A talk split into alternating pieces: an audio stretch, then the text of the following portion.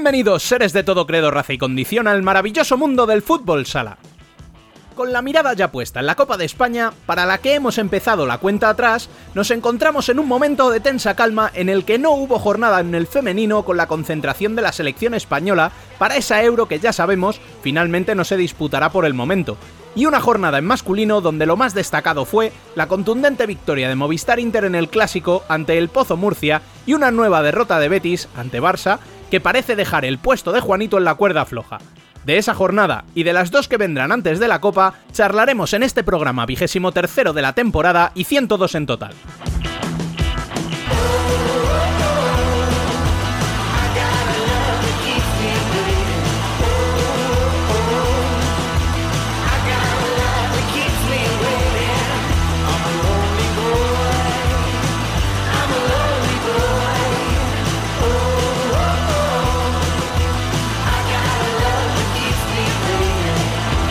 Arrancamos, recordando como siempre que podéis estar informados de cuanto sucede en el mundo del fútbol sala en nuestras redes sociales, leernos en futsalcorner.es, vernos en nuestro canal de YouTube y participar del debate en nuestro canal de Telegram.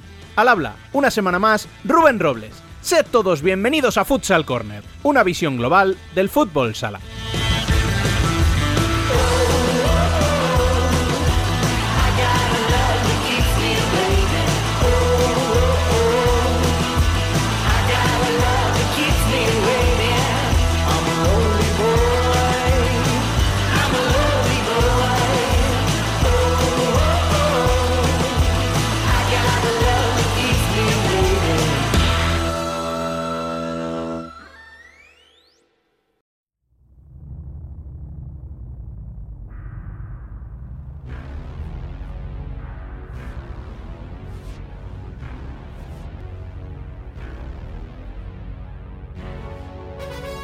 Las noticias.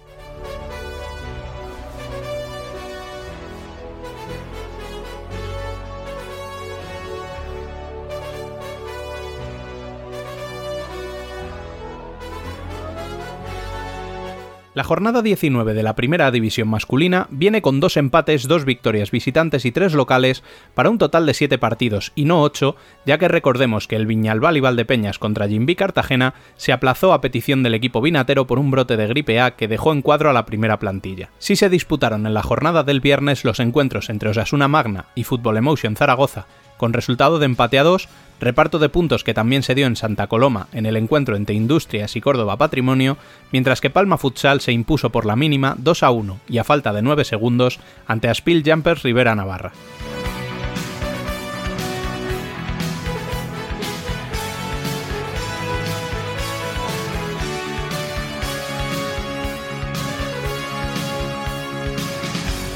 El sábado vino marcado por la victoria de Movistar Inter ante el Pozo Murcia por 4 a 0 en el Clásico 103, que permite a los de Tino Pérez adelantar en la clasificación a los murcianos que caen a la séptima plaza.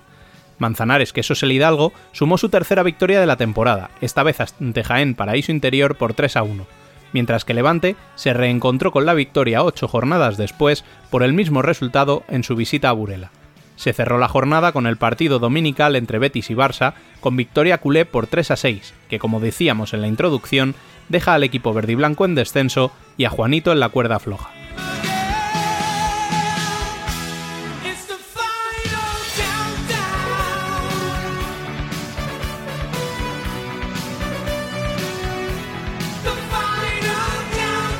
La primera división femenina, como hemos dicho también antes, está parada por la concentración de la selección española que debía ser preparatoria para la aplazada Euro de Gondomar.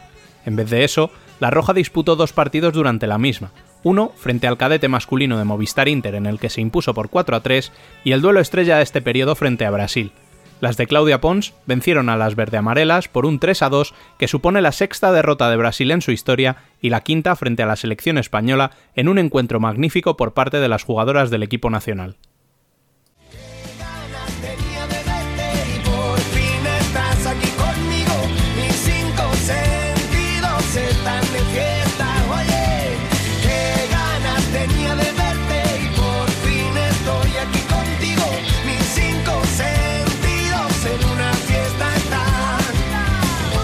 debate.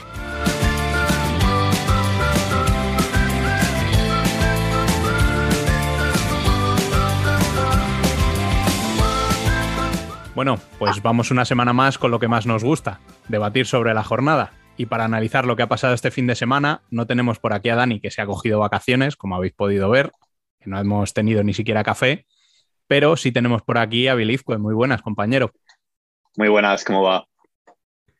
Y además de Abiel, vamos a incorporar a un amigo que sabe mucho más que nosotros dos juntos, Marcos Angulo. Mister, muy buenas. Hola, muy buenas, ¿cómo estamos? Bueno, eh, esta semana tenemos bastante de qué hablar. Entre el clásico, eh, la zona caliente con Betis entrando en descenso, la racha de tres partidos sin vencer de Aspil, que ya le ha sacado de puestos de playoff, un Industrias que continúa su 2022 invicto, Burela que sigue sin ganar y además eh, hemos sabido hace pocas horas que se quedaba sin entrenador. así que nada, vamos paso a paso. Empezamos por el clásico. ¿Qué le, qué le pasa al Pozo, Biel? Eh, bueno, parece que fue casi un presagio eh, la columna de la semana pasada, que al final casi que la hemos podido reutilizar para esta. Em, pues lo, que le pasa, lo que le pasa al pozo es al final pues una consecuencia de todo lo que ha estado pasando durante estos años. Em, creo que no hay un, o ya lo hablamos, que creo que no hay un proyecto deportivo claro.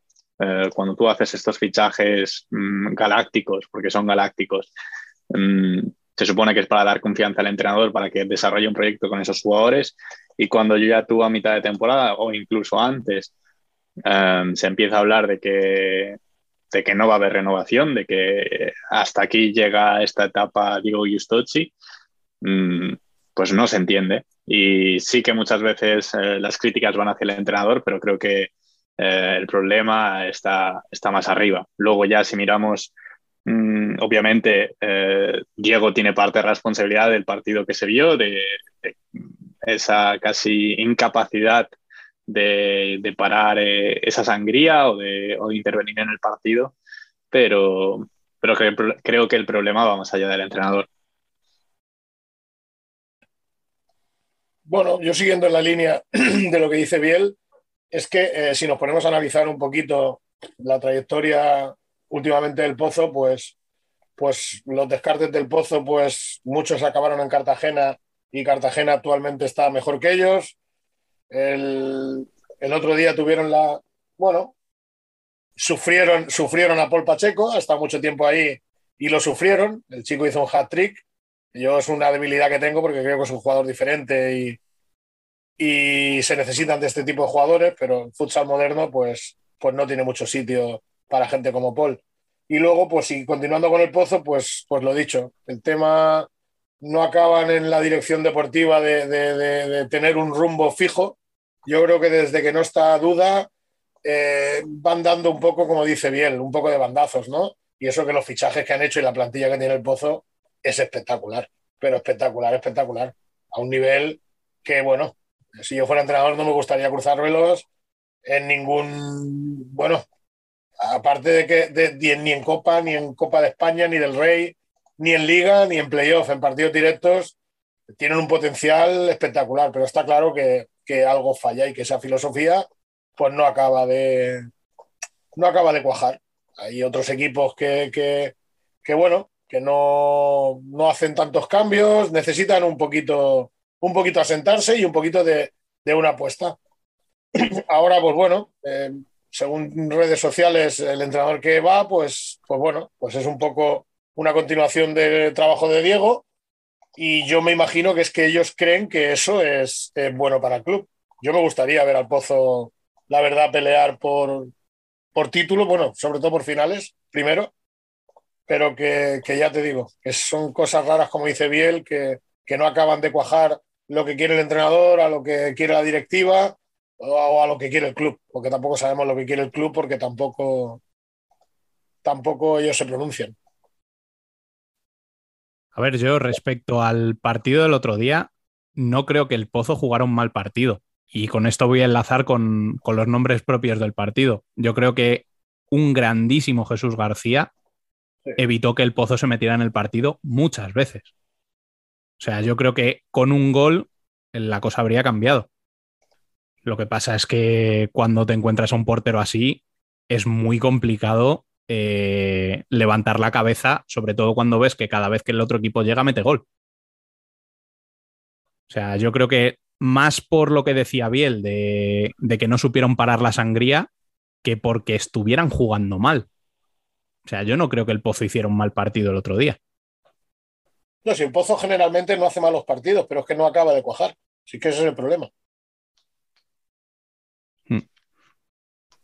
Sí, además la racha que llevaba era descendente completamente. O sea, hablábamos hace unas semanas que la temporada de Inter estaba siendo decepcionante y la del Pozo hasta ahora es lo mismo. Es lo mismo. O sea, es exactamente igual. Y por eso digo. Y hace cuatro jornadas el Pozo estaba peleando por meterse en la segunda plaza y ahora tiene los mismos puntos que Inter. Y claro, es que bueno. Pozo e Inter ya tienen eh, muchos equipos por encima. O sea, en teoría eh, siempre hablábamos de los tres grandes, pero es que Pozo y Murcia, eh, Pozo e Inter están sexto y séptimo. Con los mismos puntos. Em, yo en cuanto a posiciones creo que al final la cosa se, está normalizando porque al principio de temporada sí que me acuerdo que incluso titulamos un programa que era como Jaén y Barça, o no me acuerdo cómo era exactamente, pero sí que hablábamos de esos dos equipos. Y, si ahora miras las clasificaciones o cómo han ido cambiando eh, esas posiciones o las puntuaciones, eh, el Barça sí que ahora tenía ese, ese, pequeño, entre comillas, bajón, que bendito bajón, eh, pero es que al final el resto también se han ido igualando. O sea, Palma, Inter, eh, Rivera sí que ahora mm, lo que comentaba Rubén de esos, dos, esos tres partidos sin ganar, pero sí que al final han ido remontando lo que lo de esas primeras jornadas, lo que, era donde fallaron. Mm. pero al, final una primera vuelta siempre te, te, pone en tu sitio en el sentido de que, que es mucho más complicado valorar una, una, temporada por siete jornadas, por ocho jornadas, cuando llevas 15, pues mm, no te estás precipitando tanto, al final ya estás viendo lo que hay. Y, y el Pozo con este bajón pues mm, lo está evidenciando.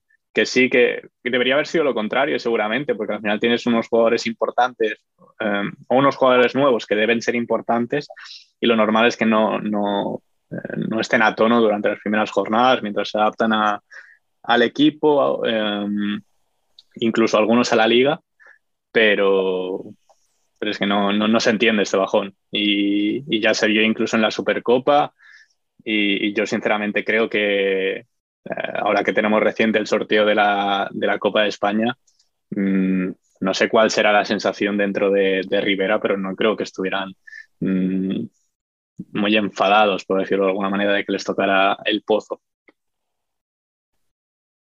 Bueno, yo, en cuanto a la clasificación, eh, todos echamos de menos a un equipo ahí como es el Levante, que está, realmente está aparte de estar bastante lejos, es que tiene muchos equipos entre medio, entonces va a ser difícil que llegue, que llegue a los ocho primeros.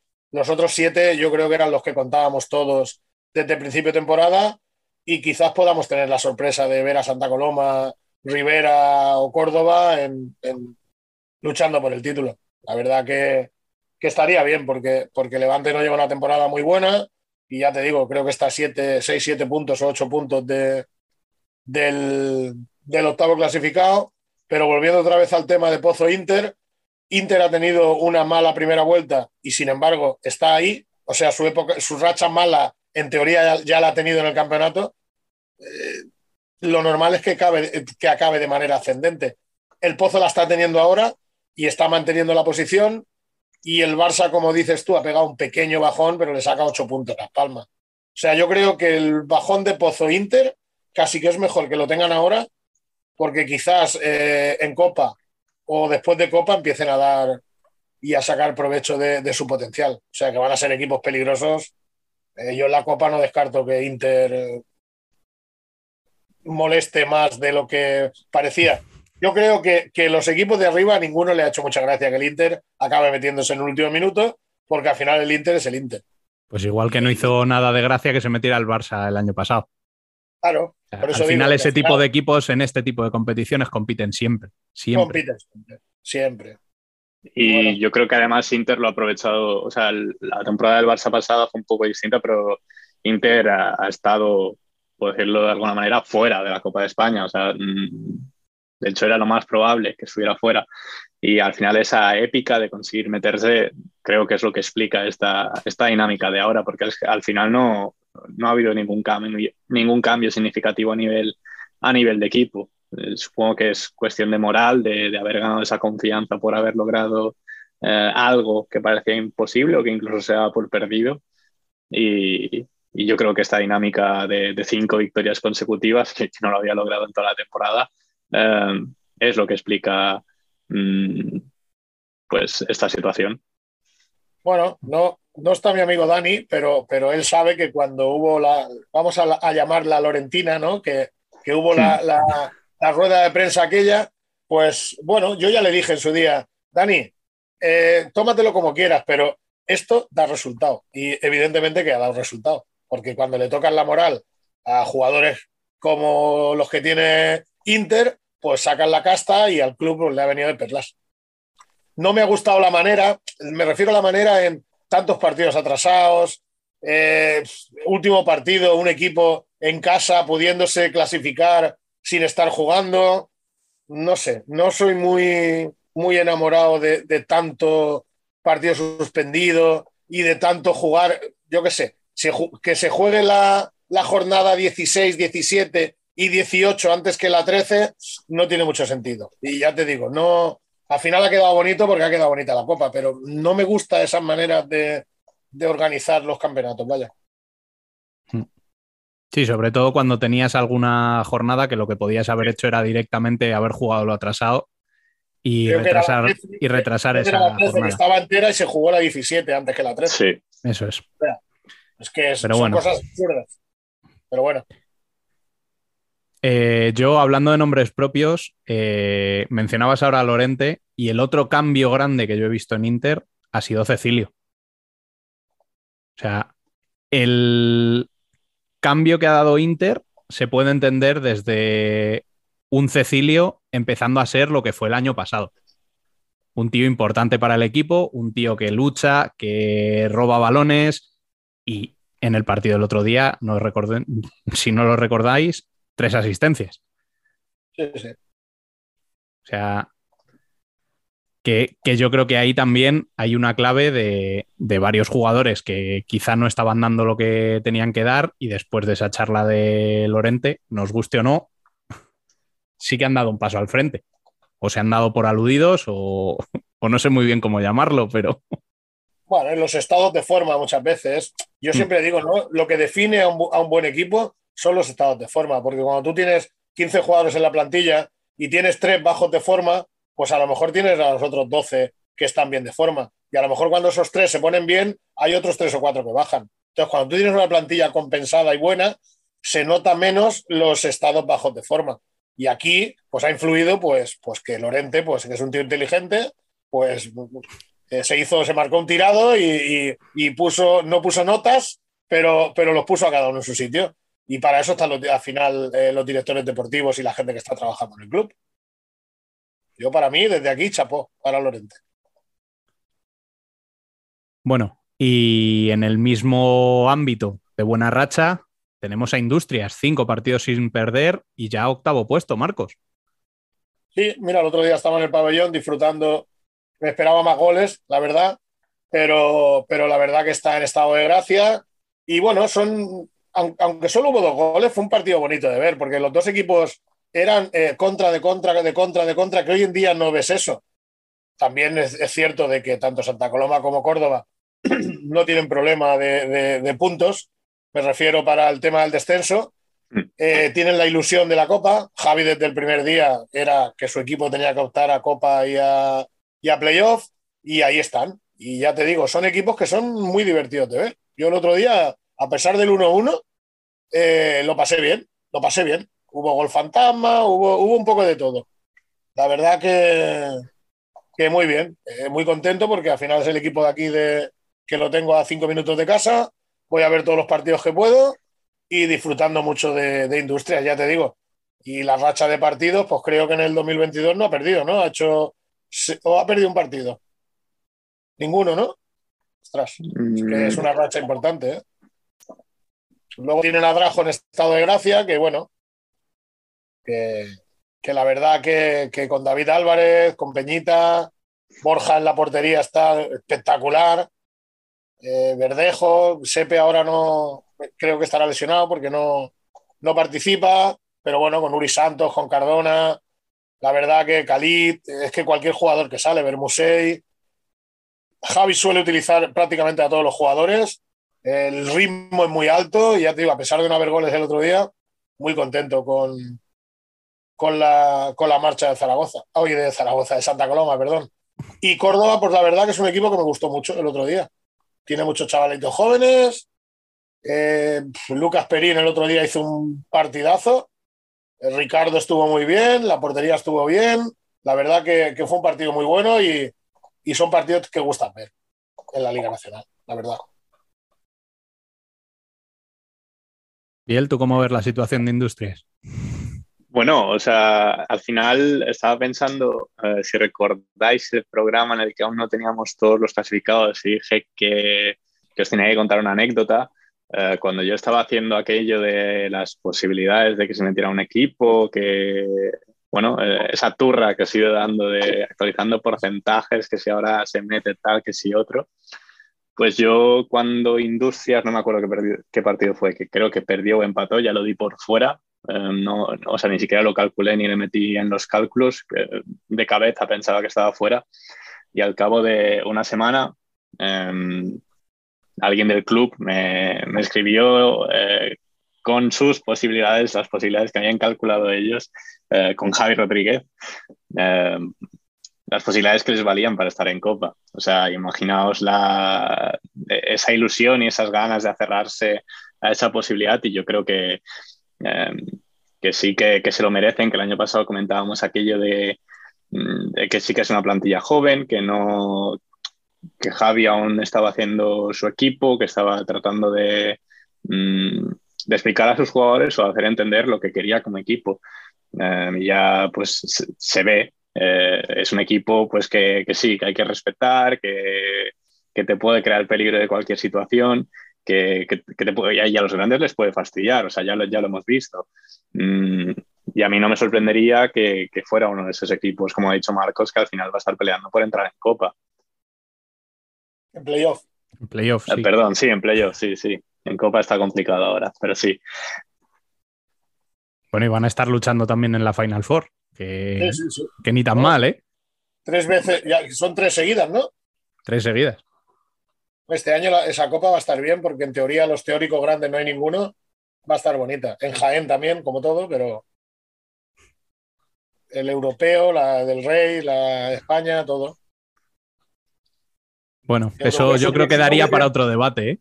Europeo sub-19 creo que también, ¿no? Europeo sub-19, sí.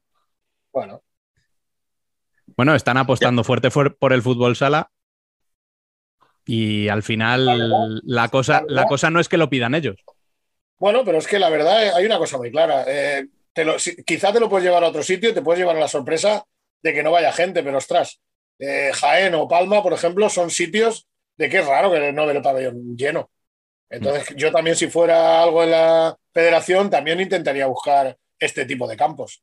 La verdad que, que nos guste o no, eh, son campos que se llenan. yo Palma a la Copa me hubiera venido genial, que en esa época hace buen tiempo y... Abiel, mm, supongo que también, ¿no? Sí. Sí, no, no, me importaría. El problema es que para Copa eh, creo que lo veo pequeño. O sea, hubiera sido fantástico y a mí me hacía muchísima ilusión que, se pudiera para la Supercopa, pero no, no quisieron, pues así, tal cual, no quisieron. Mm, ya no, no, recuerdo si lo dije en programa o qué, pero Palma se comprometía, no mentira, lo, lo puse en un tweet, se comprometía a encargarse completamente de la organización del torneo, eh, poniendo ellos los hoteles, eh, encargándose de los transportes y todo eso, pero no, no se hizo y al final fue, fue en Jerez y ya se vio pues mm, lo mucho que se llenó ese pabellón. ¿Ves? Por ejemplo, a eso, a eso mismo me refería yo. O sea, es que, eh, ¿qué tiene Jerez para llevar una, un evento así. Claro, te puedes encontrar con eso, que luego la gente no vaya. Sí, sí, la mitad Y si encima aguantas hasta el último minuto para vender las entradas, pues, pues claro, la gente para ir a Jerez de la Frontera Eh, si estás en Cataluña son 1.100 kilómetros, 1.200. Claro, la gente es una buena necesita- tirada, sí. Claro, y, y ya te digo, es que apuran mucho para sacar eh, los abonos y las entradas y demás. Yo creo que la gente eh, que- que trabajamos, pues te lo tienes que pedir fiesta en el trabajo, te lo tienes que organizar un poquito. Bueno, hablando de buenas rachas también, tenemos esta semana victoria de Manzanares y un Zaragoza que sale del descenso. Parece que a Zaragoza le ha dado buen resultado cambiar de entrenador, ¿no? Yo la verdad que me alegro muchísimo, ¿no? Porque, porque, ostras, no tengo nada en contra de los compañeros que siempre son los mismos que van cambiando de lado. Pero, ostras, sabia nueva, un chaval joven. eh, yo sabía que era un estudioso de esto porque lo sigo en su canal de YouTube. Eh, bueno, yo me alegro muchísimo de que a Jorge le vaya bien en, en Zaragoza. Me alegro muchísimo. El equipo está jugando bien, con confianza. El equipo está, se le ve muy unido al igual que Manzanares, Manzanares los dos fichajes de los tres fichajes de Fitz, de Raúl y de Antonio. El otro día Antonio estuvo participativo en una de las jugadas, se metió hasta dentro del área del otro equipo como, como buen portero moderno que es. Y al que veo mal ahí en, de capa caída al Betis. Yo veo a Manzanares y Zaragoza, como decís vosotros, con la flechita para arriba y al Betis con la flechita para abajo. ¿Y ves algún culpable en la situación del Betis? Bueno, ¿O es, o un poco en general? un poquito como la del pozo. Yo no me quiero extender porque me caliento muy rápido, pero al final. Y es que yo qué sé, es como si el Ferrari que llevaba ayer Sainz me lo dan a mí. Pues probablemente hubiera quedado. Bueno, no, no hubiera quedado ni detrás del último. En la primera curva me hubiera estampado. Entonces, eh, ya te digo, yo en el Betis, pues, pues no sé cómo hacen las cosas, la verdad. No sé cómo hacen las cosas. Me sabe muy mal porque el entrenador de allí es muy amigo mío, Juanito, pero es que eh, al final hay que poner las direcciones deportivas a la gente que, que es del deporte, no. Y ya te digo, me sabe muy mal decirlo, siempre me caen palos por todos los lados, pero es que me gusta ser honrado. Y es que al final, cuando el entrenador eh, principal no está en una comisión de fichajes y hay gente de su cuerpo técnico que sí que está, eh, algo no funciona bien. Ya está. Si es que lo tendría que decir y no me puedo callar. No puede ser que el segundo entrenador sepa de los fichajes antes que el primero. Y la situación de Betis, además, es que desde que ha salido Daniel mm, ha ido para abajo, pero vamos, como. Yo qué sé, este tipo de cosas son las que no se acaban de entender en este deporte. Tienes Bueno, una porque- persona que, que más que Daniel, yo no creo que haya nadie que sepa de fútbol sala en, en este país. Es uno de los que más sabe, un grandísimo exjugador, Pero es un ha deporte, estado haciendo bien las cosas. Joder. pero es un deporte amateur. Escucha, amateur totalmente. Totalmente. Porque ahora me voy a poner. Mira, el, el club, el más poderoso de España y probablemente del mundo es el Fútbol Club Barcelona. Y el entrenador que firma viene solo, no viene con su cuerpo técnico. Eso en el fútbol o en el básquet es inviable. O sea, yo ahora, yo ahora entreno un equipo, ¿vale? Y tengo un psicólogo, un preparador físico, eh, un segundo y yo. El psicólogo hace su trabajo, el preparador físico también, el segundo también. Pues me tiran a mí a la calle y ellos tres se quedan entrenando igual. Y viene un entrenador nuevo y ellos tres siguen haciendo el mismo trabajo que antes. También tendrán parte de culpa de los resultados, ¿no? Y si un, club como el Barça firma a un entrenador solo, sin su cuerpo técnico, imagínate los demás. Es que, ya te digo, amateur no, los siguientes somos. Me da mucha pena decir esto, pero que es así. Biel, No, o sea, yo creo que el problema es ese. O sea, esta semana se estaba pidiendo la cabeza de Juanito. y Yo, sinceramente, pues, no creo que se solucione nada. Y más viendo la, dinámica del equipo. Eh, no sé, creo que Juanito tiene suficientemente rédito eh, como para no dudar de él, como para saber que, que estos resultados o esta situación hay algo más. Em, que lo fácil ahora es cambiar el entrenador, pero pues no sé, entre que hay ahora mismo pocos nombres mm, disponibles o atractivos, por decirlo de alguna manera, mm, a saber quién se... Pero perdona, perdona, ¿atractivos para qué? ¿Para quién? Porque claro, a nivel... Jorge Palos era un nombre atractivo. No, no, no, no, me refiero. Porque si eres un entrenador tipo, voy a, no me voy a poner yo, tipo Miki, tipo Fonseca, que son de carácter y son entrenadores, hay muchas directivas que no le interesan ese tipo de entrenadores. Por eso digo, no hay entrenadores. Sí los hay. Lo que no hay, no hay de los que ellos buscan. Porque, por desgracia, para Juanito, si cambian al entrenador, peor que él ya no lo va a poder hacer porque está penúltimo y el último está a nueve puntos. Entonces, el club tiene la esperanza de que con otro, pues hagan un punto más que el Zaragoza o el Manzanares y se salven. Pero es que al final no hay entrenadores. Sí hay. Sí hay. Lo que pasa que no hay el tipo de entrenadores que ellos buscan. No lo hablo por el Betis, hablo en general. No, sí, sí. Y, y, luego otra que no, no sé si hay un entrenador que se quiera meter en esa situación sabiendo lo que comentaba antes Marcos. O sea, cuando tú ya ves que un entrenador no está cómodo um, a nivel organigrama, a nivel dirección deportiva, mm, pues yo sinceramente no. O sea, si sé que en un trabajo no voy a estar a gusto, o que ya me comentan compañeros que, que esto es lo que hay, pues igual no me interesa meterme ahí. Lo que sí que es cierto que es el Betis y el Betis es un club atractivo porque es un club de fútbol y es un club atractivo. No, eh, yo no creo que el Betis tuviera tantos problemas para encontrar eh, ese tipo de entrenador como lo podría tener cualquier otro equipo sin el nombre del club como es el, Betis. Al final el Betis, pues oye, utiliza las instalaciones del Betis, los gimnasios del Betis, los fisios del Betis, los médicos del Betis, ostras, es un club, ya no es, no es un club normal, es un club muy apetecible para muchísima gente. Hmm. Yo a mí el miedo que me queda es que muchas veces a estas alturas ya el cambio de entrenador sirve de poco y suele ser para pensar en la temporada siguiente. Pues si tienes la suerte de que te salvas... A Zaragoza le ha venido bien. Sí. Pero, pero es que ya no pierdes nada. A estas alturas yo creo que ya no pierdes nada. Claro. Pues eso es lo que me temo por, mi amigo Juanito. Yo sé que, es un trabajador incansable de esto, pero al final eso es la ley del deporte, ya no es del fútbol sala, es la ley del deporte. Cuando no vas bien, cuando tu equipo, tu directiva pensaba que tenías que estar luchando por Copa y Playoff y te encuentras en el puesto 15, claro, Manzanares y Zaragoza yo creo que están más cómodos en esa situación porque, bueno, no pensaban en Copa y Playoff, eh, pensaban en salvarse. Y Betis, eh, yo creo que tenía la cuota, la cota más alta. Y entonces, cuando estás preparado para cuotas más altas, eh, lo pasas peor. Yo creo que ahí está fundamentalmente el problema de Betis, que es que esa plantilla no está hecha para pelear por el descenso.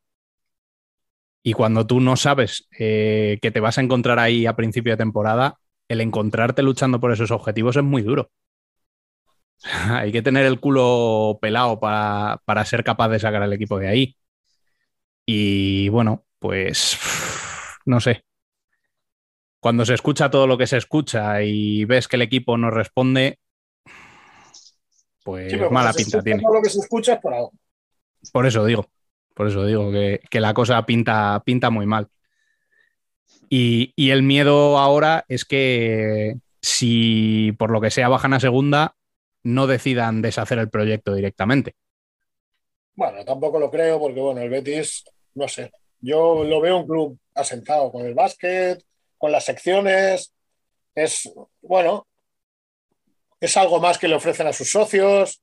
Ten en cuenta que el Betis es un club histórico y de renombre y cuando hace secciones como las está haciendo, pues las está haciendo con cara y ojos. Yo creo que el, el proyecto del Betis que aún tengo mis dudas si va a bajar o no, ¿eh? porque está con, los mismos puntos que Zaragoza y yo creo que los tres equipos se van a jugar el descenso hasta el último partido.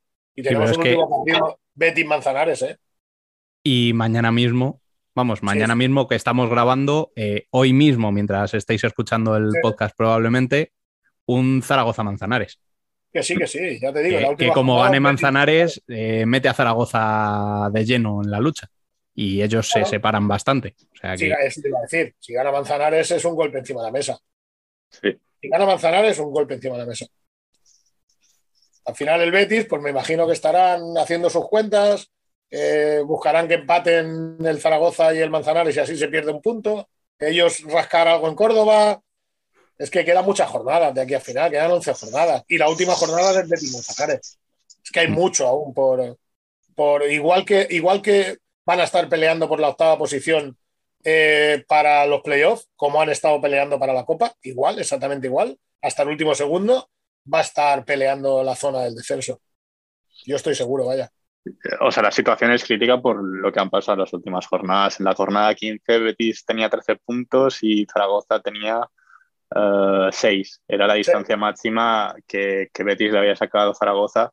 Y ahora en la jornada 19, bueno, mañana 20, um, están empatados a 13. Betis no ha sumado ningún punto en estas cuatro jornadas y Zaragoza le ha recortado ese, ese colchón que tenía Betis.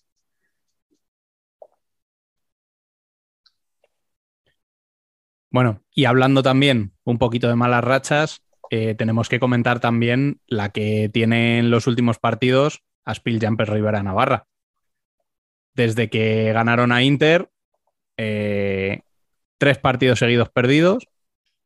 Vamos, perdón, tres partidos seguidos sin ganar, porque tienen dos empates, pero ya han salido de los puestos de copa. No sé, perdón, de playoff. No sé si veis que esto es lo normal o creéis que tenían que haber seguido peleando ahí arriba? Hombre, esto, esto es lo más normal del mundo. Yo estuve el otro día hablando con Pato y era el tío más feliz del mundo porque, porque ha conseguido una heroica de meterse en la copa, algo espectacular. Y va, y con el equipo, con la plantilla que él tiene, pues yo con 28 puntos ya te puedo decir que está salvado, vaya. Y, y, ahora, pues, pues la clasificación al final del todo va a poner a cada uno en su sitio. Yo sé que Rivera con el buen hacer que tiene y lo bien que juegan los equipos de Pato, pues va a estar peleando por, por meterse en playoffs, pero más que nada por la dinámica y sobre todo por la tranquilidad que lleva. Ya te digo, yo veo a Córdoba, Rivera y Santa Coloma peleando hasta el final y no descarto a Levante, porque al final Levante tiene la plantilla que tiene y aunque esté a siete puntos de ellos, eh, yo no descarto a Levante. Eh, Chota, pues, pues tampoco lo podría descartar, pero que, que ya te digo, eh, Rivera poco a poco se va a ir posicionando en lo suyo, que es entre el 8 y el 10. En lo suyo, me refiero, en el mejor de, los, de sus casos, porque también podría haber pasado apuros. Por te digo que Pato el otro día era el tío más feliz del mundo con la clasificación de la Copa. Y, con él muchos, ¿eh? entre los que me incluyo, debo decir. bueno, porque, porque yo creo que todo el mundo en España siente mucha admiración por Pato porque es un trabajador incansable, porque cada año se tiene que reinventar, pues igual que también todos lo somos de Imanol, Conchota, igual, se tiene, llevan no sé cuántos años reinventándose. Eh, Imanol es de otro carácter y es más caliente y se caga en cosas que no se pueden decir en directo, pero claro, son dos trabajadores de estos incansables. O sea, es que eh, sus clubes están ahí por ellos. Si no, lo pasaría muy difícil para, para igualar lo que hacen ellos. Y, yo no sé los años que llevan haciéndolo. Yo ya ni me acuerdo, Imanol, cuando empezó. Ya ni me acuerdo, imagínate. Probablemente sea el entrenador que más años lleva en un club de. Sí, sí, lo es. Sí, ¿no? Eso digo. Mm. Y si no voy mal, creo que Pato es, Pato es el segundo. Y cada año haciendo lo mejor, bien. Es que ese es el tema, es que ya no, no sabe dónde está el tope de estos dos. Al final, un día, yo qué sé, que uno de los dos se le crucen los cables, sobre todo que, que Imanol deje su casa ahí un par de años y, ostras, me gustaría verlos en un proyecto importante, porque, ostras, creo que, que tanto uno como otro valdrían para un proyecto importante. Hombre, va siendo hora de que salgan de su zona de confort. ¿no? Ostras, yo, y Manuel no lo veo fuera de, allí. Pero ahí también entra un poco lo que hablábamos antes de esa de esas peleas entre entrenadores y directores deportivos. Yo creo que son dos entrenadores que están muy a gusto ahí, sobre todo por eso, porque al final ellos eh, controlan a bien eh, lo que hace el club en ese sentido y que no, eh, no les cuelan pues según qué cosas o no, que al final no... No les cuelan porque, porque los directores deportivos son ellos. Sí, sí, sí, por eso, que al final... Que al final... Si sales sabes lo que te puedes encontrar. Bueno, y durante este fin de semana también hemos tenido que lamentar la suspensión de uno de los partidos de la jornada, podemos decir, ese Jimby Cartagena Viñalbal y Valdepeñas, que se tuvo que aplazar por un brote de gripe en, Valdepeñas. Como descarga, creo, creo que he leído en algún sitio que era una gripe A, no una gripe normal, lo cual quizá la hace un poco más virulenta, pero da la sensación eh, que determinados eh, sectores de, la afición, sobre todo de Cartagena, eh, se quejaban de que ya esto es para suspender cualquier partido, ¿no? No sé cómo lo ves, Biel. Yo creo que aquí hay que separar dos cosas. O sea, esto también de. O sea, creo que estamos entrando en unos entornos o en un ambiente que cansa bastante, que parece que algunos clubes sí sí que se les permite, o no que se les permita, o sea, y no hablo de, federación, ¿eh? de, permitir suspender, sino de, público, de aficionados y gente en redes sociales que cuando suspenden unos molesta y cuando suspenden otros no pasa nada o lo justifican pues haciendo los malabares que hagan falta. Pero, pero bueno, si al final tienes cinco, no, no sé cómo está exactamente la reglamentación, eh, y viendo que con un, con un caso positivo de COVID hemos llegado a suspender partidos, cuando tienes cinco casos de gripe A, que parece que últimamente hay bastante, o al menos mm, yo por aquí, o sea, no en mi entorno, pero sí que cerca, eh, parece que, no sé por qué, pero de repente hay más, em, pues sí se suspende.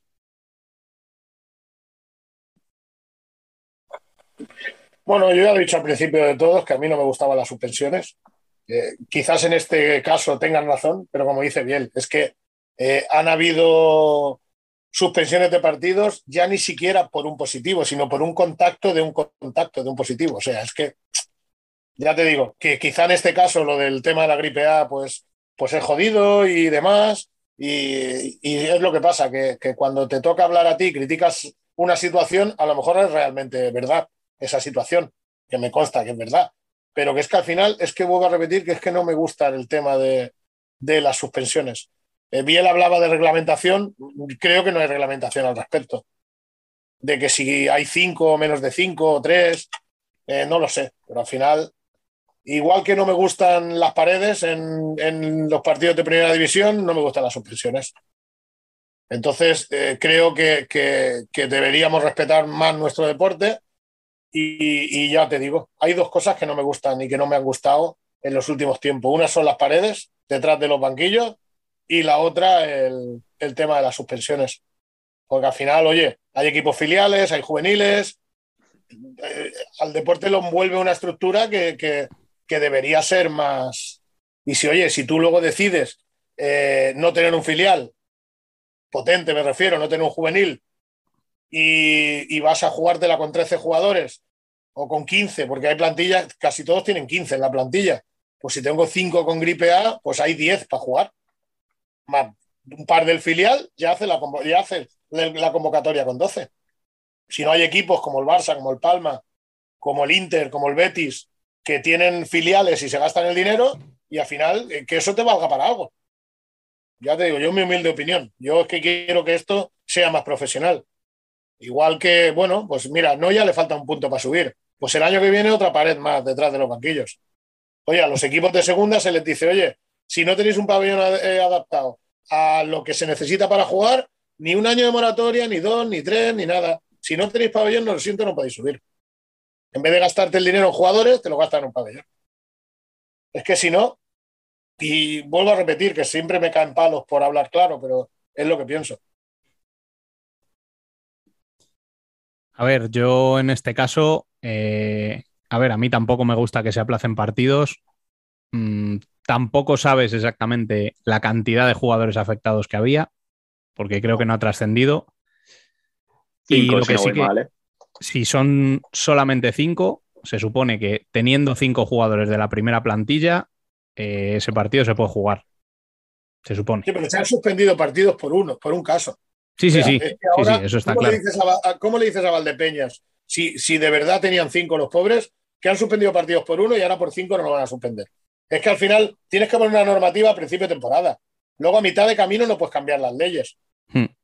Sí, sí, eso está claro. o sea, si las cambias que al menos sean claras, porque mm, en diciembre, cuando pasó todo eso, dijeron que, bueno, de hecho se, hubo reunión, pero no se cambió nada, se dejó todo tal cual, pues nada, pues a seguir así y al final hemos tenido lo que hemos tenido, que lo que comentaba antes Marcos, eh, una clasificación para la Copa de España que, pues eso, algo descafeinada.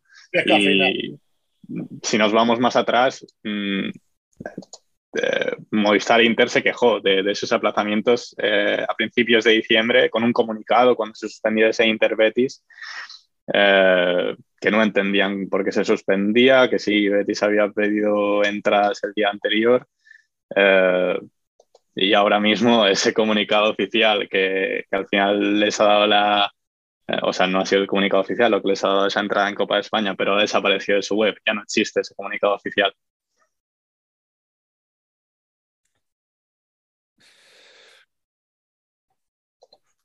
Yo estoy en lo de siempre. Este tipo de cosas eh, deberían estar por reglamento, efectivamente. Si lo hacemos a, a apetencia, digamos, del juez de competición, pues una vez puede salir por un lado, otra vez puede salir por otro, pero si no hay una reglamentación clara, va a ser lo que le apetezca en ese momento, efectivamente. Sí, que alguien se imagina un partido de Liga CB en un partido, en un, campo con, la pared detrás de los banquillos de Pablo Lasso. Es que yo me pongo malo, te lo digo muy en serio, porque yo quiero mucho este deporte y, y cada día tengo mis dudas si los que lo rigen lo quieren como yo. Es que, ya te digo, pues ya te digo yo, ya te digo yo que como tú no.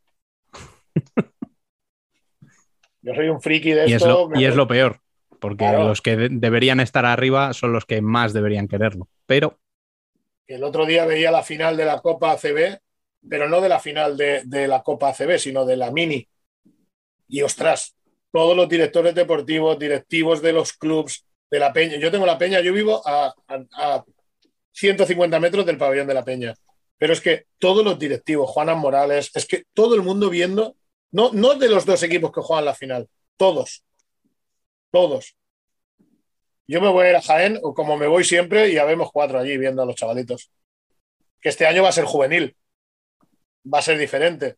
Pero ostras, Sí, pero de momento ya hay un partido que coincide.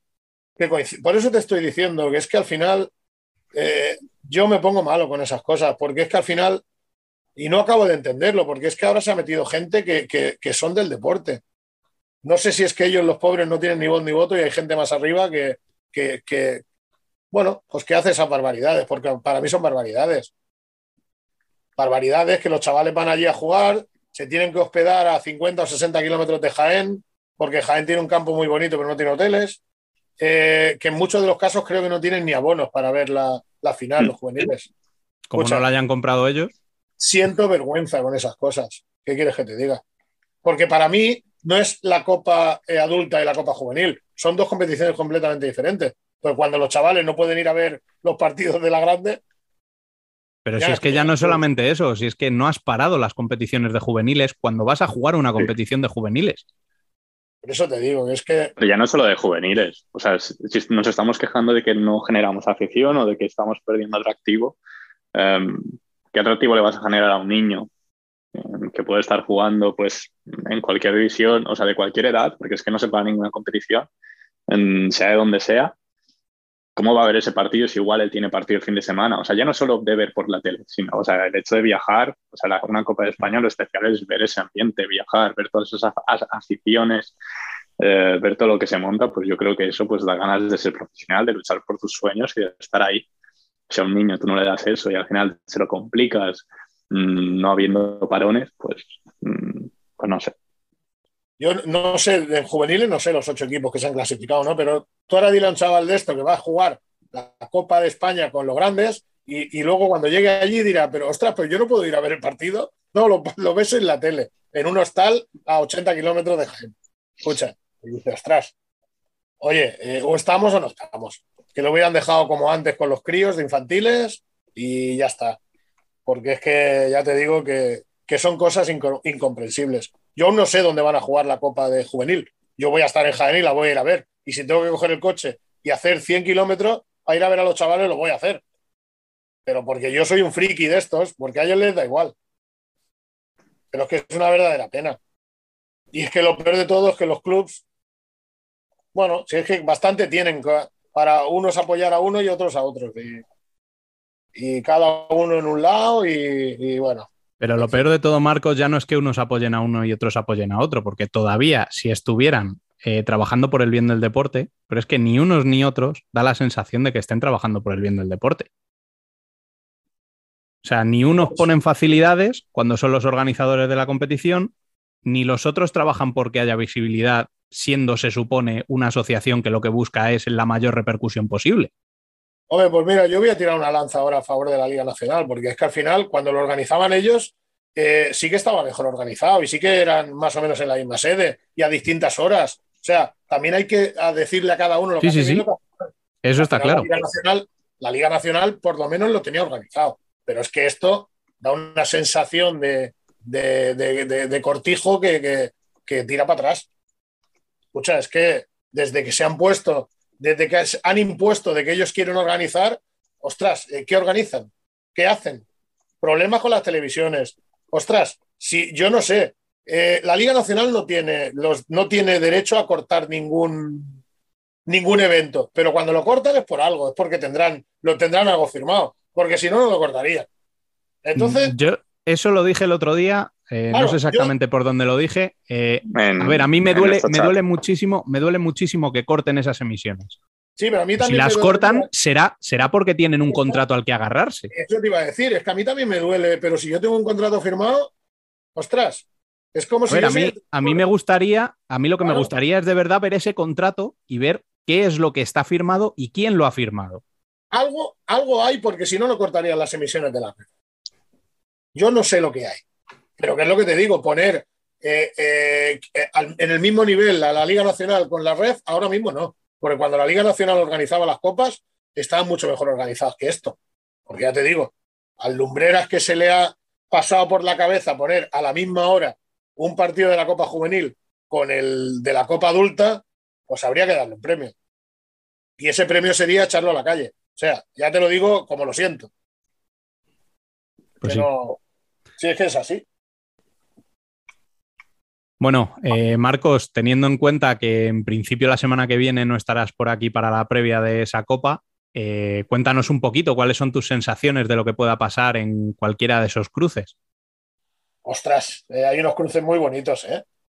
La verdad que, ni escogidos, ¿eh? Yo estoy muy contento. Me sabe muy mal por mi amigo Biel, que, que siempre les toca Inter. Va a ser un hueso duro de roer, y a nosotros que eh, siempre nos toca Palma. Ya, ya, ya, ya, pero ostras. Eh, ya te digo, el Barça Jimby va a estar muy, muy, muy competido. Muy, todo, es que todos los partidos van a estar competidos. Absolutamente todos. El Jaén, Villa, el, Jaén Valdepeña va a ser eh, pues, la hostia, hablando pronto y claro, por las aficiones. Y bueno, hay gente que dice, hostia, es una pena que uno de los dos se va a quedar fuera, una de las aficiones. Pero también es una alegría que seguro que uno de los dos van a estar en semifinales. O sea, el pabellón no se va a quedar. Y que vamos a vivir el, ambiente de ese partido, que es una pasada. Ahí está. Y no se va a quedar vacío porque uno de los dos va a pasar. Y luego, pues bueno, el Pozo Rivera, pues este es el, el eh, a priori, a priori el partido más, más decantado hacia el Pozo, que el Pozo necesita una, una victoria y meterse mínimo en semifinales para salvar un poco los muebles. Ya te digo. Yo me han gustado muchísimo los emparejamientos, muchísimo, porque Pato es de Murcia, bueno, de Alicante, ¿eh? Eh, un poco derby para él, eh, yo qué sé, ya te digo, los cuatro emparejamientos me han gustado muchísimo, los cuatro, se va a disfrutar y, hay muchas ganas de copa, y con el rollo este del COVID no nos lo han dejado disfrutar y yo tengo muchísimas ganas, muchísimas. Bueno, nosotros nos mojaremos la semana que viene, pero ¿tú te atreves a hacer alguna predicción? ¿Yo? Sí, mira, te lo voy a hacer rápida. Yo te voy a decir que Barça e Inter van a jugar unas, semifinales y la otra ha puesto por Jaén Pozo. Bueno. Y una, y una final y una final Barça Pozo. Esa ya me gusta menos, pero vale. Sí. yo creo que actualmente el Barça está bastante por encima de, de todos los equipos. Y te voy a decir una cosa, si no es Barça Pozo, si no es Barça Inter, apuesto por el Palma Pozo.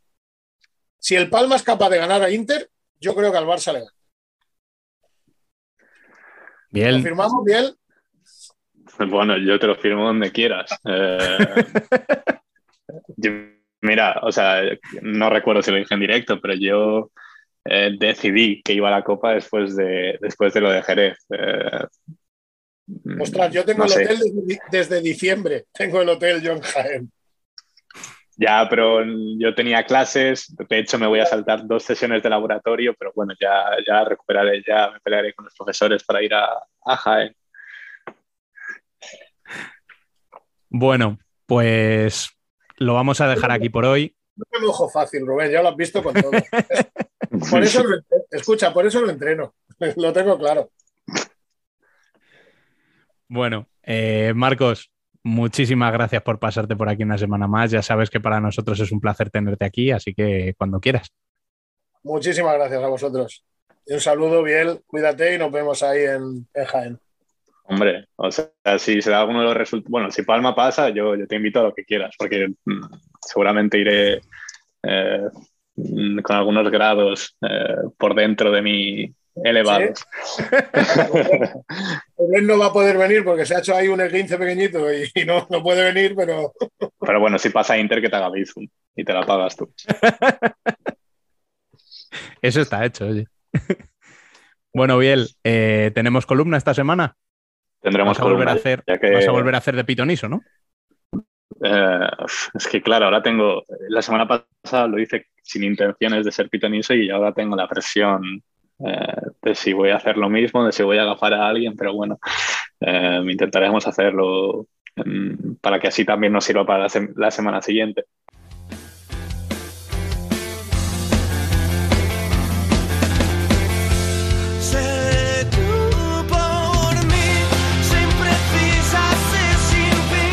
Nosotras también somos futsal. Que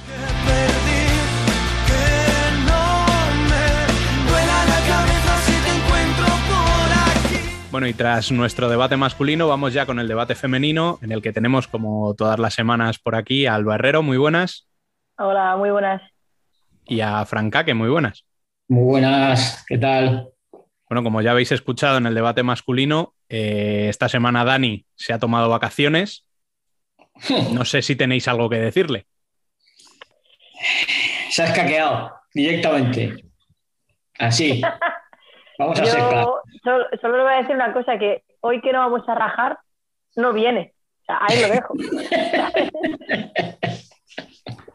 Hemos dicho, pf, total, hoy monotema, selección fem- femenina, pf, eh, Tampoco hace falta. partidos, partidos bastante decentes.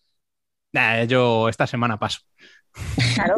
La, la gente saque sus propias conclusiones, pero ahí lo dejo. Exacto. Bueno, como decía, eh, deberíamos estar en la previa de la segunda Euro femenina, pero como ya sabemos, por la guerra de Rusia y Ucrania, teniendo dos de las selecciones que debían participar en la Final Four implicadas, eh, nos hemos encontrado con una semana en la que solo ha habido entrenamiento de la selección española con ese em, partido frente al cadete de Movistar Inter, en el que ganaron por 4 a 3, y, eso sí, el partidazo que jugaron ayer en el Javier Imbroda de Melilla entre España y Brasil. Tenía que ser en Melilla, ¿no, Alba? Eh, hubo muchas dudas y, yo vi muchos comentarios de Jopar porque Melilla, que está muy lejos, que la gente no va a poder, tal. Pero es que después de ver el llenazo del pabellón, o sea, de verdad, que vuelan a Melilla cuando quieran. Brutal. Eh, un ambiente durante todo el partido, lo dijo Claudia Pons al final del partido, creo que fue. Un Sí. ambiente espectacular durante todo el partido, eh, animando, con megafonía. Eh, mm, eché de menos la, la pista negra. Me faltó pista negra, pensé que iba a haber pista negra, tengo que decirlo. Pero, pero creo que la organización ha estado muy bien. Que Melilla se ha volcado y bueno, el recibimiento. ¿Qué recibimiento? Mm. Sí, ¿Qué, sí. qué menos, ¿eh? De recibimiento, ¿eh? Pero no sé, creo que estas cositas dan, dan mucho al fútbol sala femenino y, y la verdad es que Melilla, cuando quieran, que vuelvan a, a ser sede de un partido. Sí, a ver, a mí la verdad es que yo también leí lo de las quejas que porque era el Melilla, pero yo creo que es un premio a la labor que está haciendo con el fútbol sala y sobre todo con el fútbol sala femenino, Melilla. Porque está, lo está poniendo, está haciendo yo creo que más que la federación. Fíjate lo que te digo. No tengo pruebas, pero tampoco dudas.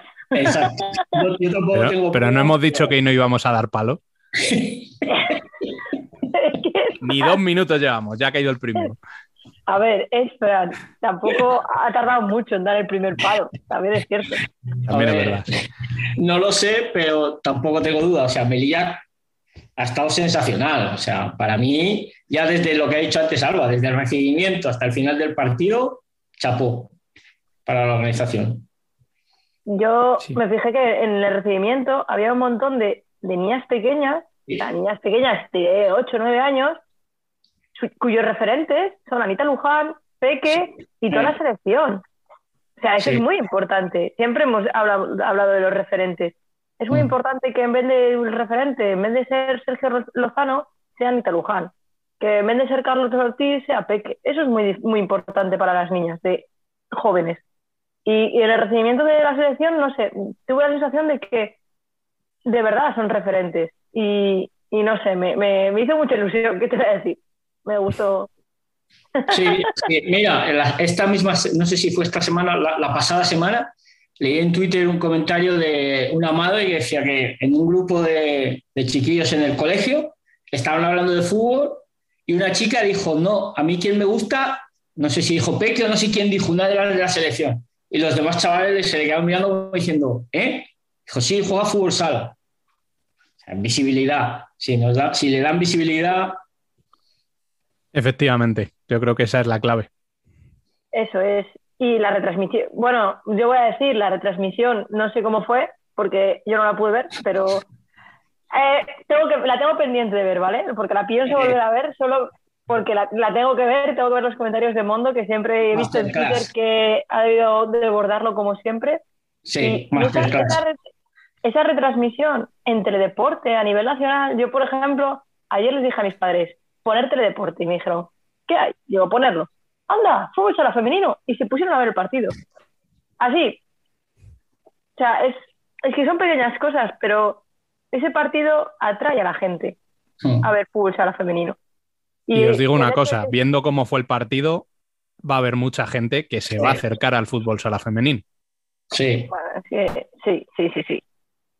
sí, porque no fue como, a ver, está muy bien lo de como las copas de que están jugando Burela y Futsi, que acaban en goleada y un poco desluce un poco el espectáculo. Fue un partido de poder a poder. Y lo de Mondo, Mondo y el, y el chico que, que hacen la retransmisión, ya se salieron.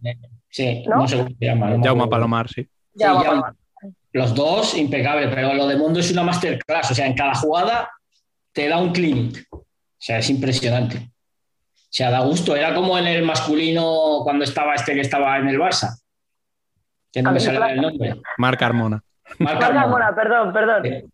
Marc Carmona. Igual. Andreu Plaza Eh, dice la otra. Cuando lo he dicho, he dicho, no, ese no era.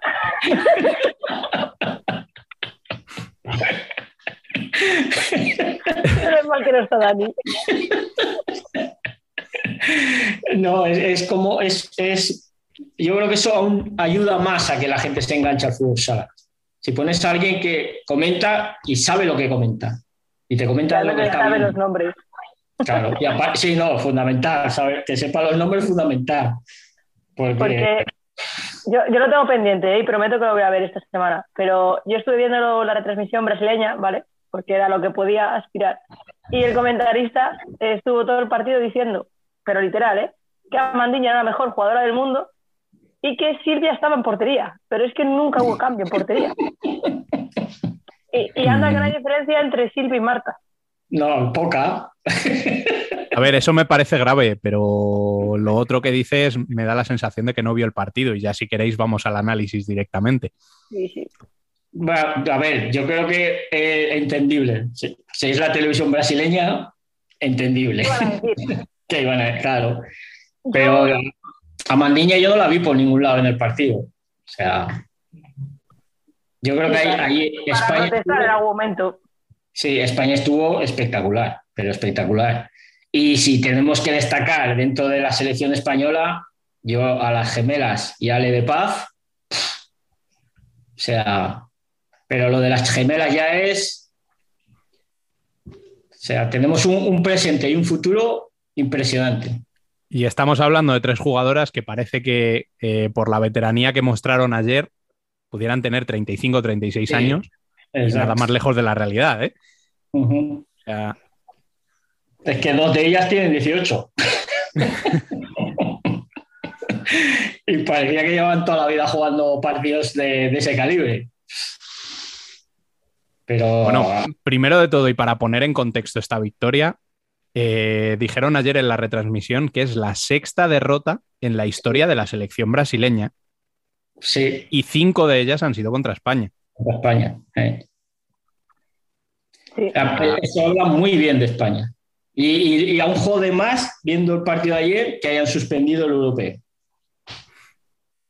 Pero yo, bueno, iba a decir que sí que es cierto, no, por no por poner, a ver, por no ser todo bueno, ¿no? Que, que Brasil venía de jugar otros dos amistosos, que de amistosos también tenía muy poquito, que Mm. físicamente estaban como estaban. Pero, eh, por ejemplo, el primer partido contra Portugal lo ganan, a mi parecer, ¿eh? lo ganan fácilmente Sí.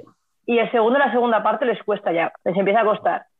Y en este partido contra España, la presión en defensa alta de España, no, no, técnicamente, individualmente son muy buenas, pero no están, no tienen esa dinámica de grupo que tiene la selección española. Entonces les estaba costando mucho más salir. Sí, y aparte, yo creo que también es por la poca rotación que hizo el seleccionado brasileño. Hombre, es que ¿cuánto tiempo tardó en sacar a Ana Luisa? O sea, Jugó al final. Y, y Ari- y yo creo que entre Analisa, Ana Luisa y Ari no llegaron ni a cuatro minutos a jugar. O sea, entre las dos. Igual tenía que haber intentado otra cosa. Porque, por ejemplo, a ver, no vamos a compararla, ¿no? Pero eh, si no me equivoco, es Laura la que pisa el pivot. Es Laura, ¿no? Sí. La que hace Sí, sí, pivot y se, la, se la da de escuela a Ale de Paz. Igual Mm. necesitabas una Luisa para que te hiciese eso. Sí, no exacto. porque no vi un cambio. Cuando España remontó, no vi un cambio en Brasil. No, no les vi con una idea de, de cambio de vamos a intentar remontar haciendo algo diferente. No, eh, el de empate es un, vale que es, un, es una gran jugada el segundo palo, pero si no me equivoco viene en un robo, no viene Sí. de generación de un de, de juego. no viene de un robo. Mm. Y, y para mí la diferencia entre, entre porque, vale, Amandilla no, no ni marcó ni dio asistencia, sí que es cierto que atrajo a muchas rivales, como hace siempre, pero yo no vi esa, esa calidad que tiene que, que demostrar. O sea, Mm. igual ella dice, yo no tengo que demostrar nada, bueno, pues si, estás, si tu selección depende más o menos de ti o todo el juego de la selección pasa por ti, tienes que dar algo más. Y yo vi un partido de Amandiña flojo. Igual es por el físico, igual es por X motivos. Al igual que tampoco vi a la mejor Peque, pero sí que es cierto que cada vez que Peque estaba en campo, el equipo cambiaba, aunque ella no estuviese con el balón.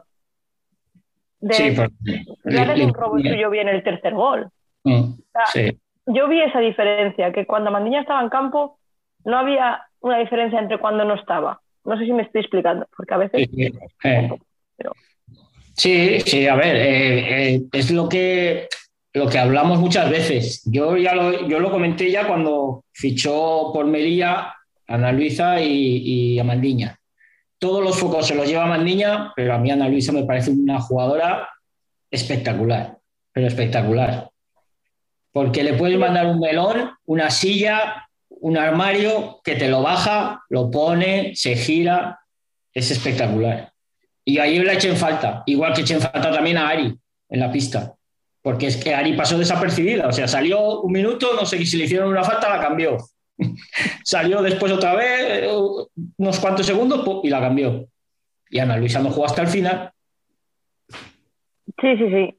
Yo eché en falta igual más rotación de Brasil, cosa que además le vendría bien porque venía cansada. Venía de dos partidos. insisto, o sea, mm, España había jugado un partido contra el cadete masculino del Inter Movistar y había no- entrenado.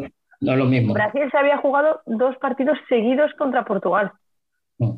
Que Portugal mal físicamente no van tampoco, ¿eh? No. no. No, y de eso dan fe los moratones de nuestras internacionales en el pasado parón. O sea, que- Sí, sí, allí, allí también hubo. allí hubo de todo. No, y, ayer de amistoso tuvo muy poco, ¿eh? O sea, ayer de amistoso tuvo, tuvo muy poco porque se pegaron este- hasta entre compañeras del mismo equipo. O sea, ayer amistoso era poquito. Y si A- ves- ayer, no había, ayer no había equipos. No, y si no, fíjate en la celebración de los goles. O sea, de amistoso partido.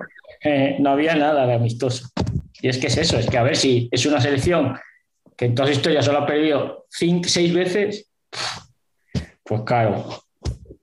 Era- yo creo que la victoria, eso, es un amistoso, no cuenta para nada, pero a nivel, a nivel motivacional, todo te pone eso. Has ganado a Brasil, has ganado una.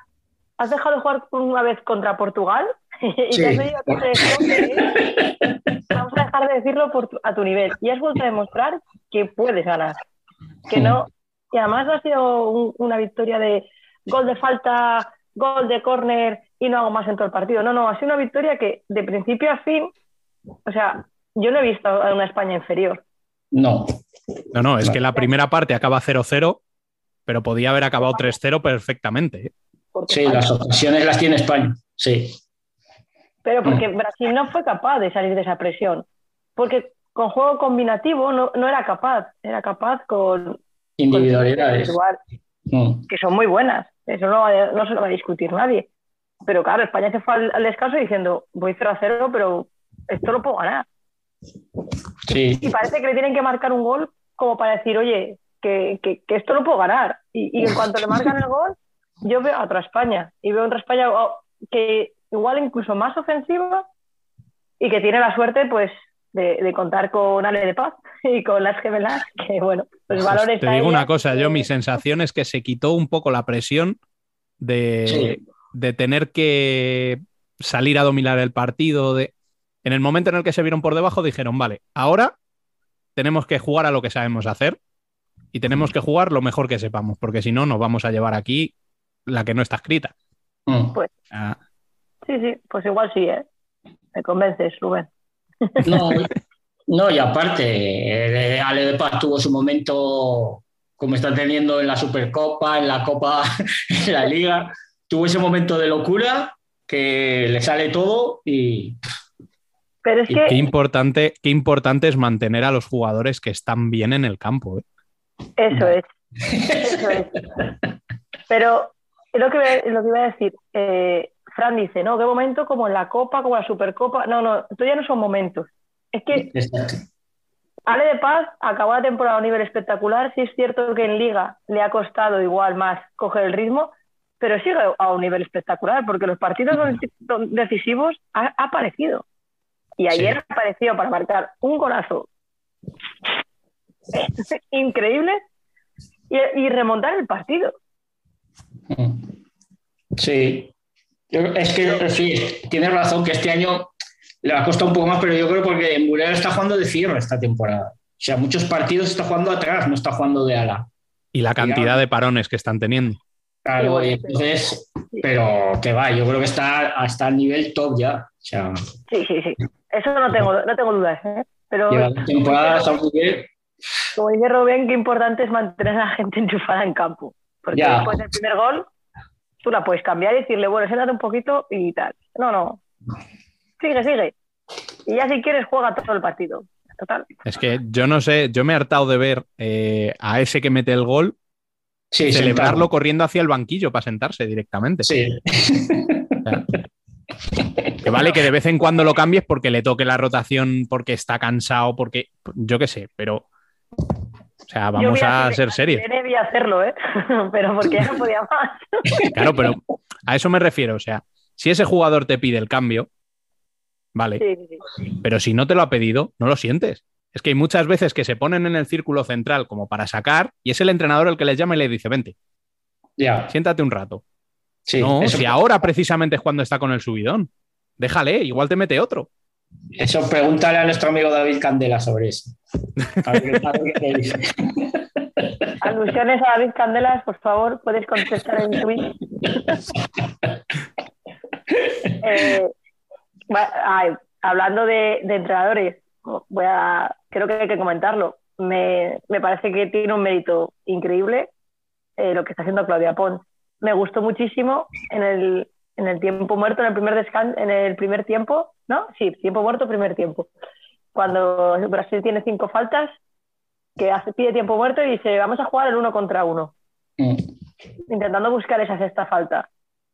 Yo no, no sé si es que estoy mal acostumbrada, pero no veo muchos entrenadores cambiar así tan drásticamente, por así decirlo, entre comillas, mm, el tipo, la forma de juego en función de la quinta falta.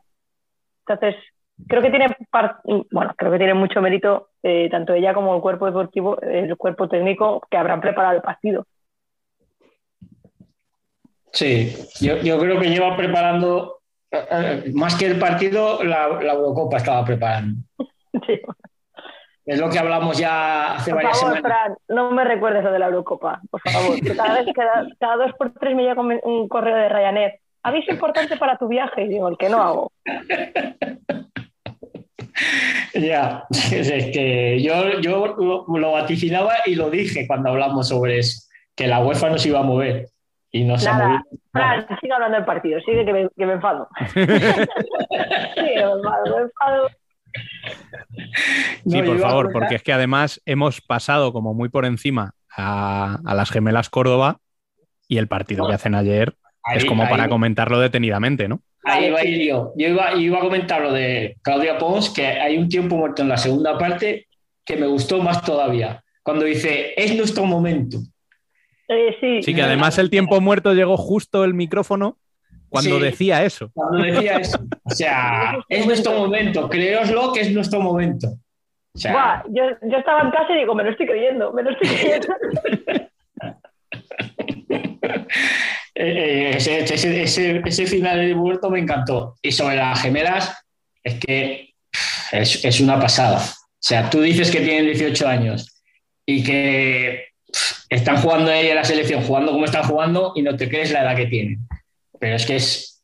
eh, yo lo, he comentado en Twitter, que es presente y futuro, pero prometedor no, lo siguiente, el que, te- el que tenemos en el Futsi y en la selección. Porque esas dos no creo que salgan ya de ninguna convocatoria. O sea, yo creo que. no deberían, no deberían. No, eh. yo es que veo dentro de unos años las dos Córdoba y el resto. O sea, la- las dos primeras que apuntaré en la convocatoria, Laura Córdoba y Irene Córdoba. Y luego ya empezarán las porteras, cierre, ala, pivo. Es que es, la- la- la- las, Córdoba ya po- po- establecidas, ya no, Sí, sí, sí. ya no entran ni O sea, dentro, ya se por hecho. Yo creo que son presente, como dice, obviamente, es que, es que no sé, ya lo habéis dicho todos, es que el cambio generacional que tiene que dar poco a poco la selección tiene que ser, ellas tienen que liderarlo, porque son el Mm. cambio generacional. Sí, Y, y cada vez, cada, cuando más minutos les das, más responsabilidad les das, tanto en equipo como en selección, oye, que la cogen y, y aún así, y lo hacen aún mejor, o sea, les, les encanta esa responsabilidad. Si lo sufren, lo sufren por dentro, ¿eh? porque cada vez cuando, no sé, dan una sensación de llevar jugando toda la vida en la selección, es decir, es que, no sé, me parecen increíbles.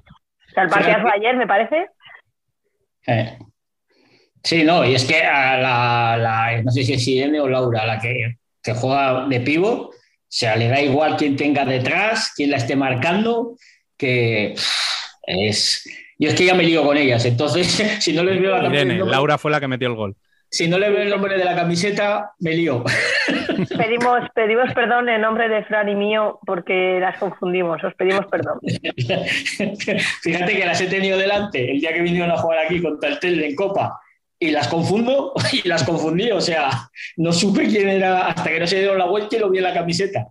O sea, es una pasada. Sí, no, y además peleándose con los bichos con los que tuvieron que pelear ayer, ¿eh? Sí, sí. Que Es no que era hay, fácil. ¿eh? hay un momento que está peleándose con Cami que le gana la posición, se va, o sea, es, es una pasada que con esa edad estén ahí ya y estén jugando. Gracias que les han dado esa oportunidad en Futsi. Hay que decirlo Sí. también. Mm. Ahora a ver si se la siguen dando. Que es lo que yo quiero ver cuando vuelvan cuando vuelvan las lesionadas. Cuando Yo no creo que a este, yo no creo, Fran, yo no creo que a este nivel puedas, pueda sentar a ninguna de ellas, ¿eh? Es, es que las dos que están lesionadas, ojo ahí, con todas las dos que están lesionadas. Ya, ya, pero, pero aún así, las dos que quieres sentar, ojo. Exacto, no, no, yo no la sentaría, ya te lo digo. A ver, el, el problema aquí ahora es para Andrés Sanz. Sí, sí, que sí. Tiene que decidir. eh, bendito problema también te digo, ¿eh? O sea, No, no. Porque sientes a la que sientes, mm, yo creo que le va a salir bien. Pero bueno, Sí, no, ojalá, ese problema me gustaría tenerlo a mí. O sea, que dices, mira, tú sales un rato y cuando te canses pide el cambio que sales tú. Ya está, arreglado. Venga. ¿Quién quiere empezar de las dos? ¿Tú quieres empezar del inicio? Empieza. Ya está. Tampoco es para romperse mucho la cabeza. Bueno. eh, ¿Alguna cosita más que queráis comentar sobre el partido? No. ¿Que ¿Para cuándo el próximo? Bueno, Nos quedamos con ganas de más, ¿verdad? Buah, pero muchísimas. ahí no, ahí no entro porque si no voy a volver a meterle otro palo a la web. Entonces mejor me callo.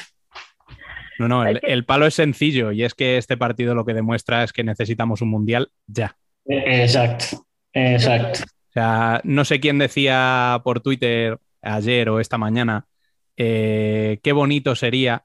No, no, Sí. no es que sería bonito, es que tiene que ser ya. Sí, Sí.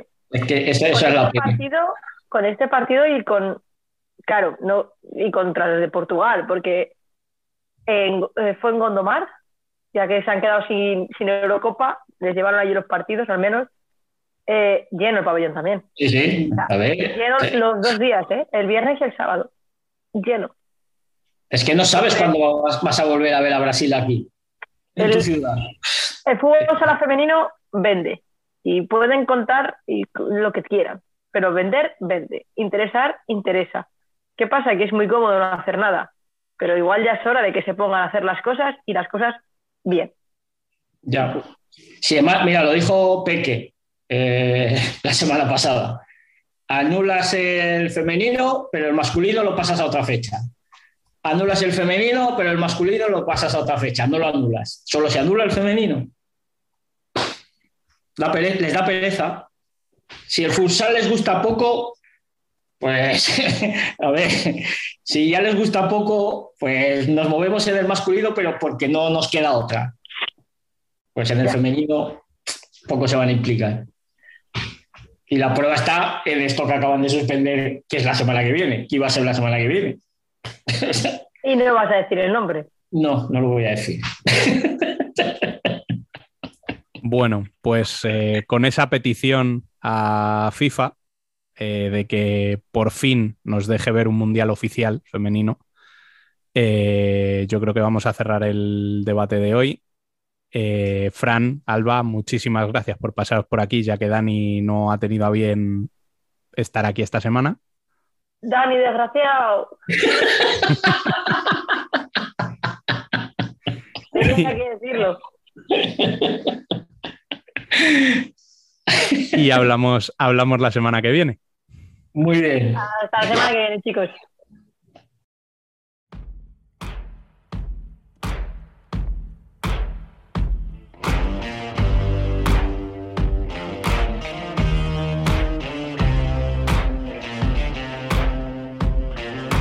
La columna.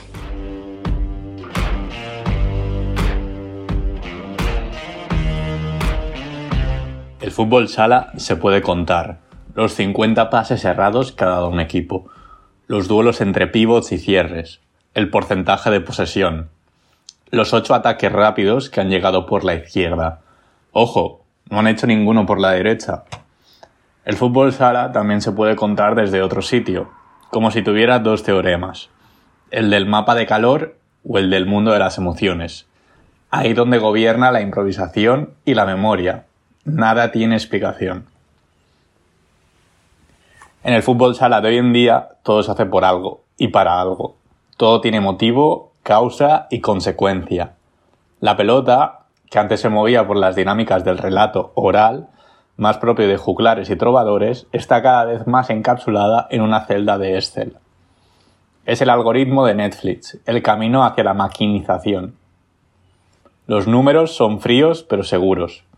Necesitamos explicar lo que no entendemos, y el fútbol sala caótico como un tornado, se deja encerrar. Es un juego ilógico al que le estamos poniendo una camisa de fuerza. Con el corsé no puede respirar.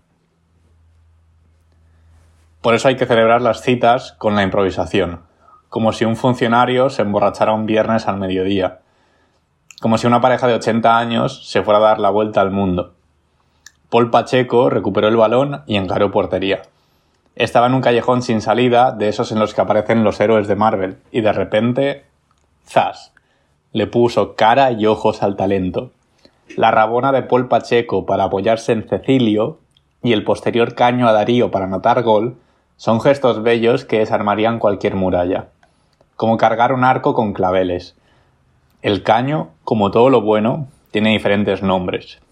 Sotana, túnel, puente, cachita, en Honduras se le llama quebrar platos. Y tiene todo el sentido.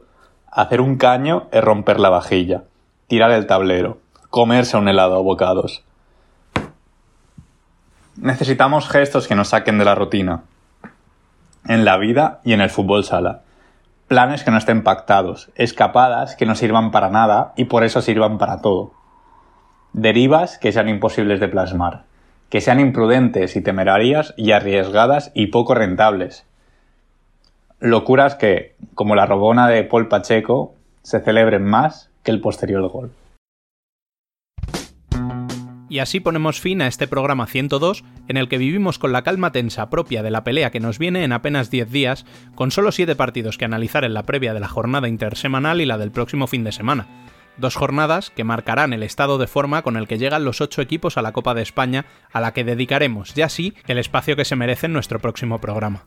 Nos vamos, no sin antes recordaros como siempre que podéis seguir la actualidad en nuestras redes sociales. También podéis leernos en nuestra web futsalcorner.es, vernos en nuestro canal de YouTube y charlar en el mejor debate en Telegram.